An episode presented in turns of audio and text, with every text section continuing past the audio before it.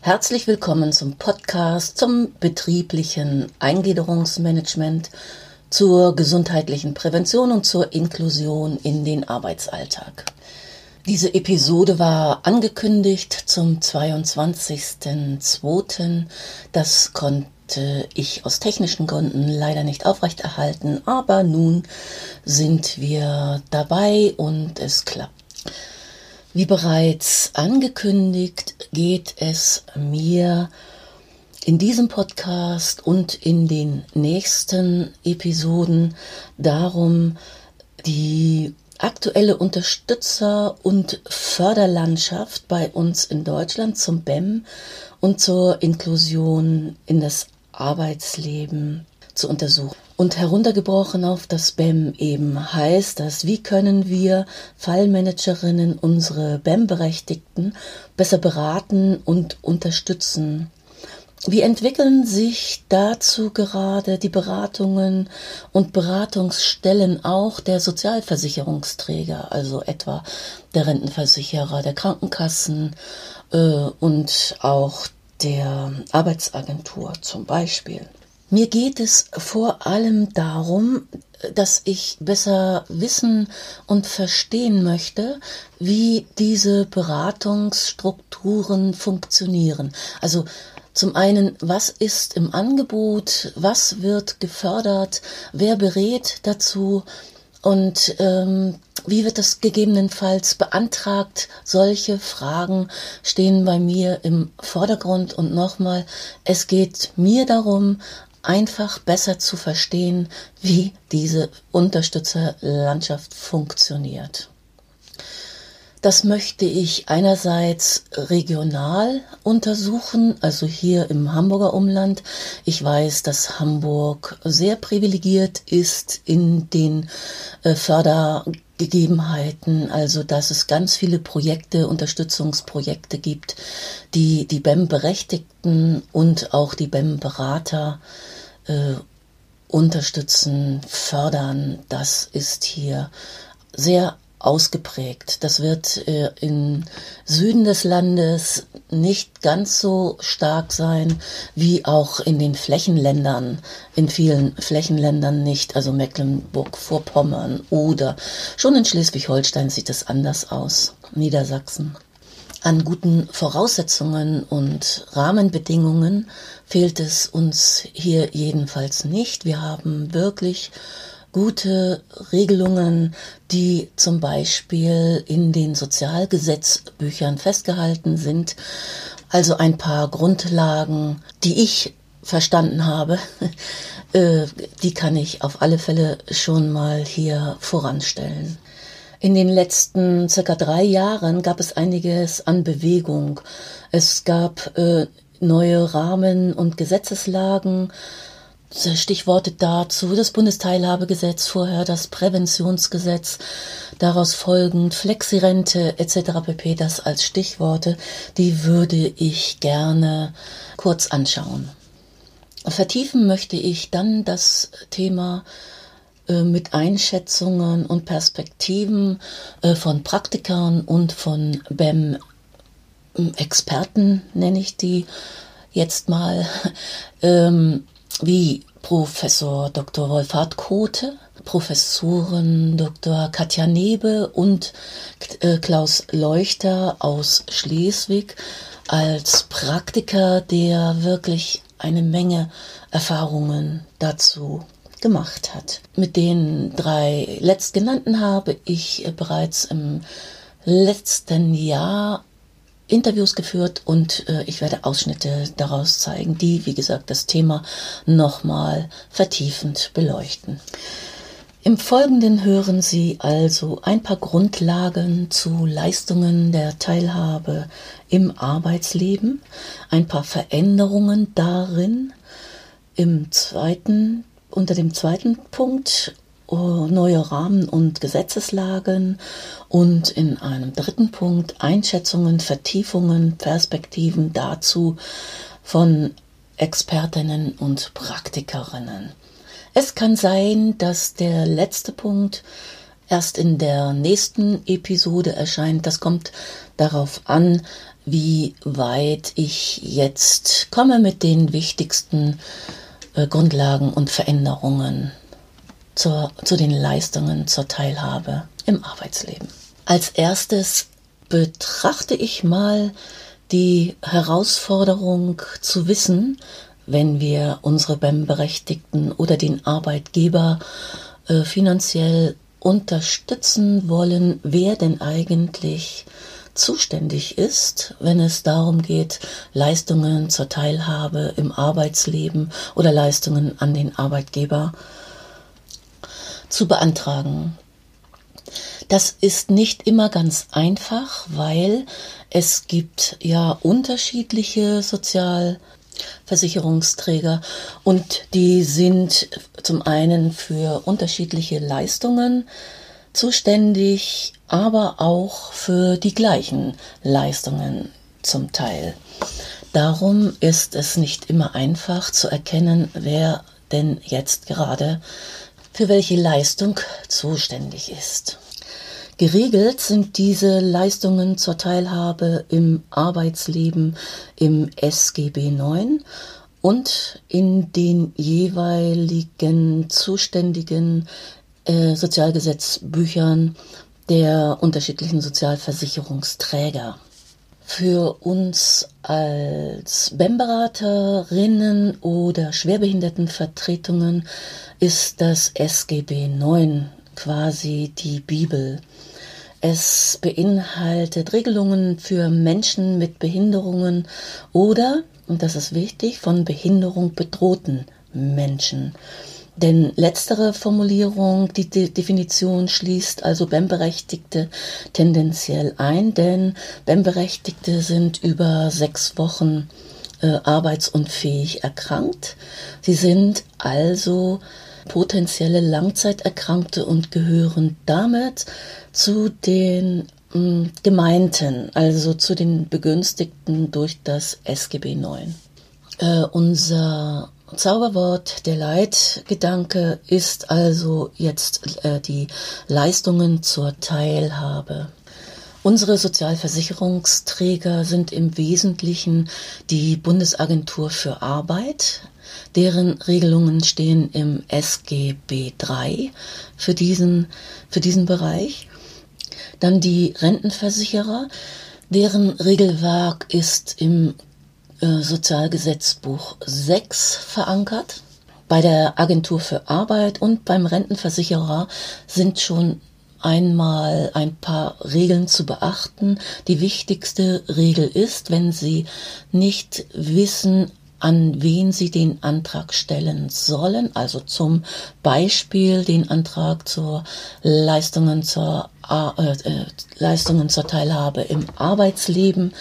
Da füllen Sie den Mantel G100, also ein Formblatt G100 aus und den G130. Und wenn der Sozialversicherte, also wenn der Erkrankte, wenn der BEM-Berechtigte unter 15 Jahre sozialversicherungspflichtig beschäftigt war oder ist, dann geht so ein Antrag an die Bundesagentur für Arbeit. Über 15 Jahre geht es an die Rentenversicherung. Die Krankenkassen sind äh, fast immer als erstes gefragt, nämlich die machen, äh, die sind ja zuständig für die Entgeltfortzahlung und meistens bezahlen sie auch die stufenweise Wiedereingliederung als eines der erfolgreichsten Instrumente oder Maßnahmen im BEM. Deren Regelwerk finden Sie im Sozialgesetzbuch 5. Die deutsche gesetzliche Unfallversicherung das sind die Berufsgenossenschaften, Unfallkassen, deren Dachverband sind, ist also die deutsche gesetzliche Unfallversicherung. Die sind immer dann zuständig, wenn es sich um einen Arbeitsunfall oder um einen Wegeunfall handelt, dann sind das ihre Ansprechpartner. Deren Regelwerk finden Sie im Sozialgesetzbuch 4. Kein Sozialversicherungsträger in dem Sinne sind die Integrationsämter. Die sind immer dann zuständig, wenn es sich um einen äh, schwerbehinderten Menschen handelt oder einen von äh, Behinderung bedrohten Menschen. Wir hatten, ich hatte das schon vorhin gesagt, äh, das ist im SGB 9 verankert. Das Integrationsamt ist immer dann für Leistungen zur Teilhabe äh, zuständig, wenn andere Sozialversicherungsträger nicht zahlen. Also das Integrationsamt zahlt nachgeordnet. Alle Sozialversicherungsträger haben einen Auftrag zur Koordinierung der Leistungen, Stichwort alles aus einer Hand, und sie haben einen Beratungsauftrag. Das ist insbesondere nachzulesen im SGB 9, die Paragraphen 14 fortfolgende im ersten Teil des SGB 9. Im Internet finden Sie alle Sozialgesetzbücher unter www.sozialgesetzbuch-sgb.de. Ein richtig tolles Nachschlagwerk.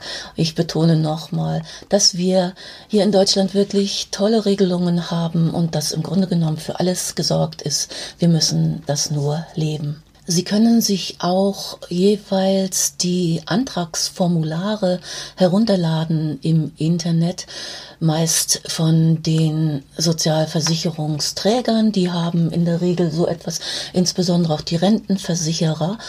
Und wo sie immer und gut fündig werden, ist die Datenbank www.rehadat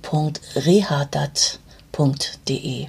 Und noch ein Tipp behalten Sie bitte für Ihre Beratungsarbeit die Paragraphen 49 fortfolgende, insbesondere aber auch 49 und 50 im Sozialgesetzbuch 9 im Blick. Das ist das Kapitel 10 ab Kapitel 10 ähm, diese beiden Paragraphen 49 und 50 sind zentral und oder können zentral für ihre Arbeit sein. Das ist zum einen der 49er Leistungen zur Teilhabe am Arbeitsleben äh, die Verordnungsermächtigung und der Paragraph 50 Leistungen an die Arbeitgeber. Beide Paragraphen sind ein wunderbarer Katalog dessen, was sie alles beantragen können. Es ist nicht immer ganz einfach, sich durch diesen Dschungel äh, durchzuwursteln und es ist wirklich mühsam. Die entscheidenden Paragraphen werden auch nicht immer so klar genannt. Das äh, findet man dann erst in langer, in langjähriger Praxis heraus, was da hilfreich ist es lohnt sich wirklich, da genauer hinzugucken. Es lohnt sich für Sie, weil Sie können so eine befriedigendere Beratung natürlich leisten. Es lohnt sich allemal für die BEM-Berechtigten selbst, die so optimal unterstützt werden können. Und es lohnt sich nicht zuletzt auch für den Arbeitgeber, weil auch für den Arbeitgeber viele, viele Leistungen bereitstehen es gibt zu diesem Thema zahlreiche äh, Angebote, Weiterbildungsangebote, unter anderem äh, von den Integrationsämtern und Landschaftsverbänden ähm, und natürlich auch äh, Angebote von uns in unseren Seminaren wird immer diese Förderlandschaft ein Thema sein. Soweit äh, dazu. Im Folgenden schaue ich nun auf wichtige Rechtsentwicklungen der letzten drei Jahre im Bereich Gesundheitsförderung, die unter anderem die BEM Bereiche Beratung, Förderung und Unterstützung berühren. Dazu nutze ich jetzt Auszüge aus der Zusammenfassung einer Dokumentation des RIBEM-Projektes äh, von Christine Zumbeck also die Dokumentation von Christine Zumbeck. Dieses Projekt wurde vom Bundesministerium für Arbeit und Soziales gefördert und ging im letzten Oktober 2018 zu Ende. An diesem Projekt war äh, oder in diesem Projekt war EPECO Kooperationspartner. Sie finden ausführliche Ergebnisse und Handreichungen zum Projekt unter www.ri-bem.de im Netz. Es gibt also in den letzten Jahren einige Rechtsänderungen und Initiativen mit äh, direkter oder indirekter Auswirkung auf das BEM-Geschehen in den Betrieben. Diese neuen Einflussfaktoren sollen nun im Folgenden im Rahmen eines Überblicks dargestellt werden. Zunächst sei das am 25.07.2015 in Kraft getretene richtungsweisende Gesetz zur Stärkung der Gesundheitsförderung und der Prävention, also das Präventionsgesetz, genannt, das mit verschiedenen nachfolgenden Gesetzes- und Verordnungsinitiativen aus den Bereichen präventive Arbeitsgestaltung, Teilhabe von Menschen mit Behinderung und Flexibilisierung des Rentenübergangs in Verbindung stehen oder die diese angeschoben haben. Beginnen wir mit der präventiven Arbeitsgestaltung. Das Präventionsgesetz fördert die zielgerichtete Zusammenarbeit der verschiedenen Akteure in Fragen der Gesundheitsförderung und Prävention. Am 19.02.2016 hat die Nationale Präventionskonferenz erstmals bundeseinheitliche, trägerübergreifende Bundesrahmenempfehlungen zur Gesundheitsförderung in Lebenswelten und Betrieben verabschiedet, in der gesund aufwachsen, gesund leben und arbeiten und gesund im Alter als gemeinsame Ziele definiert und entsprechende Handlungsfelder, jeweilige Beiträge der Sozialversicherungsträger und konkrete Maßnahmen vereinbart wurden. Die Krankenkassen werden künftig deutlich mehr Mittel für Prävention und Gesundheitsförderung in den Betrieben aufwenden. Inzwischen haben die Deutsche Rentenversicherung, Bund und Deutsche Gesetzliche Unfallversicherung eine konkrete Zusammenarbeit bei der Unterstützung der Betriebe zum BEM vereinbart. Ich werde das eingeschoben an dieser Stelle versuchen, zumindest einen dieser Akteurinnen, die an dem an diesem Projekt beteiligt sind, für ein Interview zu gewinnen, das Sie dann in diesem Podcast hören werden. Also die Deutsche Rentenversicherung, Bund und die Deutsche Gesetzliche Unfallversicherung haben eine konkrete Zusammenarbeit bei der Unterstützung der Betriebe zum BEM vereinbart, die auch auf die Bereiche Prävention und Gesundheitsförderung erweitert werden kann. Außerdem ist im Rahmen dieses Präventionsgesetzes vorgesehen, bei Gesundheitsuntersuchungen stärker die individuelle Belastung und Risikofaktoren in Augenschein zu nehmen und den Ärztinnen die Möglichkeit zu geben, auch Präventionsempfehlungen auszustellen. Das ist in der, für die Praxis deswegen relevant, weil äh, Empfehlungen sonst nur von Fachärzten, ja, oder überwiegend von Fachärzten berücksichtigt worden sind. An die Regelungen des Präventionsgesetzes knüpft das Flexi-Rentengesetz mit seinen Neuregelungen zur Stärkung von Prävention und Reha im Erwerbsleben an, die auch Bestandteil des, der nationalen Präventionsstrategie sind, die im SGB VI wir erinnern uns, das ist der Sozialversicherungsträger äh, Rente, also deutsche Rentenversicherung, äh, die dort verankerten Leistungen zur Teilhabe am Arbeitsleben werden danach um Prävention und Nachsorgeleistungen erweitert.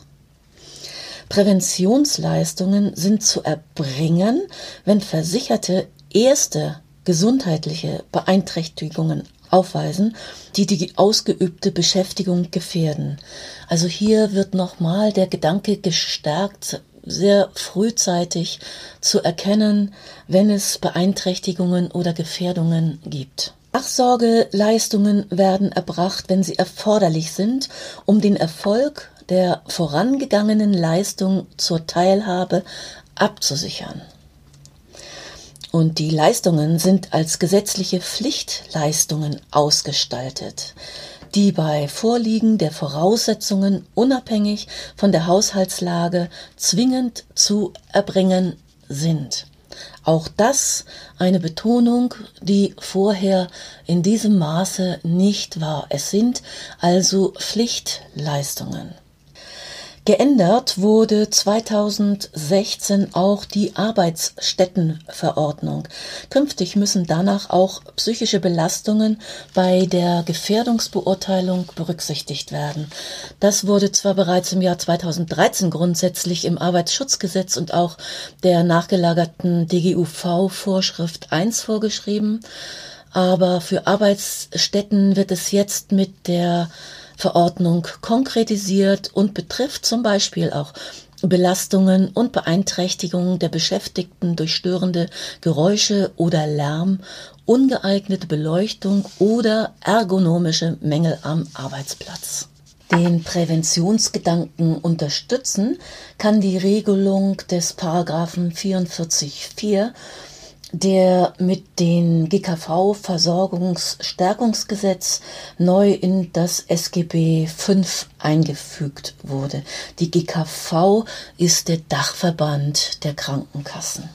Danach haben Versicherte Anspruch auf individuelle Beratung und Hilfestellung durch die Krankenkasse, wenn Leistungen und unterstützende Angebote zur Wiederherstellung der Arbeitsfähigkeit erforderlich sind. Äh, die Inanspruchnahme ist freiwillig und eine Ablehnung hat keine leistungsrechtliche Konsequenz. Der Paragraph 44 Absatz 4 spielt auch schon in dem Podcast mit Klaus Leuchter eine Rolle, ähm, der im letzten Jahr gesendet wurde.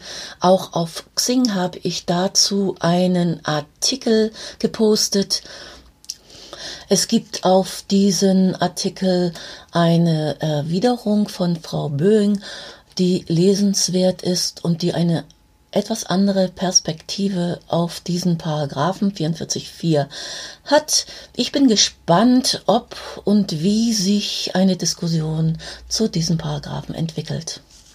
Und insbesondere, wie sich die Praxis dazu gestaltet. Ich werde dieses Thema auf alle Fälle in diesem Podcast noch einmal aufgreifen. Zum Thema Teilhabe von Menschen mit Behinderungen.